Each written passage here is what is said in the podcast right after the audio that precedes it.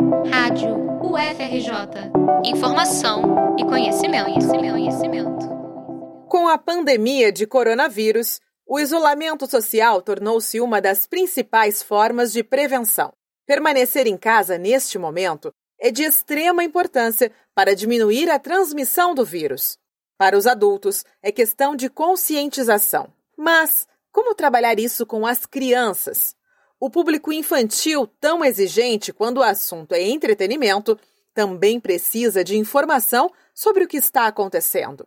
Pensando nesse desafio, a pedagoga Adriane Loureiro, que é mãe de Giovana, de 6 anos, comenta sobre a alteração da rotina, já que a filha, com as atividades escolares suspensas, está em casa em tempo integral. Ah, eu tenho conversado muito com minha filha sobre o vírus, né? É, de uma forma lúdica, mostrando desenhos, uns videozinhos que chegam pra gente através da internet, é, aquelas experiências que a gente bota a pimentinha do reino, bota o dedinho sujo e nada acontece. Depois você lava a mãozinha, bota o dedinho na pimenta, a pimenta se espalha. A gente mostra como a gente está com a mãozinha limpa, toda hora, né, lavando a mãozinha, ou então passando álcool gel, que a gente evita o vírus, né? Então, dessa forma, é, lúdica, sempre através de brincadeira, explicando essa importância da gente sempre ter essa higiene. De acordo com a Organização Mundial da Saúde, as crianças são menos afetadas pelos coronavírus.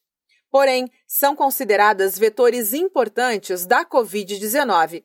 Um estudo do Centro de Controle e Prevenção de Doenças de Shenzhen, na China, verificou que crianças com menos de 10 anos expostas ao coronavírus o contraíram na mesma taxa que os adultos, na faixa de 8%. Ou seja, mesmo que não apresentem um quadro grave da doença, elas pegam o vírus e o transmitem para outras pessoas, como os avós, por exemplo, que fazem parte do grupo de risco. Ainda assim, segundo o diretor da OMS, Tedros Adhanom, embora crianças corram menos riscos, é preciso ter cuidado. A taxa de letalidade é menor, mas não ausente. Por isso, nada de parquinho, pracinha ou praia. O segredo é resgatar atividades que possam ser feitas em casa para não perder a rotina.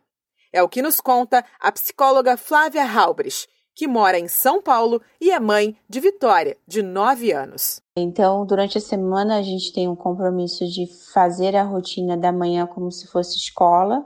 Então, eles precisam levantar num horário aproximado que iriam para a escola, tomam um café, trocam de roupa, não podem ficar de pijama. Na parte da tarde, eu consegui baixar alguns aplicativos para eles irem tocando algumas atividades, músicas, desenhos que eles gostam de, de fazer, desenhar. A Vitória gosta muito de desenhar. É, é desenho livre, né? Não desenho de TV. Nas redes sociais, diversos perfis voltados ao público infantil tem oferecido contação de histórias, por exemplo. A escritora de livros para a infância, Emília Nunes, incentiva a leitura em família todas as manhãs com uma sessão ao vivo no Instagram. O perfil é Mãe que Lê. São iniciativas como essas que vão fazer a diferença neste momento, com muito carinho, cuidado e atenção.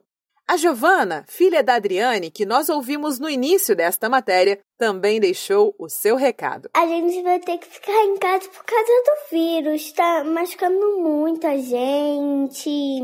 A gente tá fazendo muitas atividades legais aqui e a gente tá ficando em casa para não contagiar o outro. Repórter Annelise Kozinski para a Rádio UFRJ.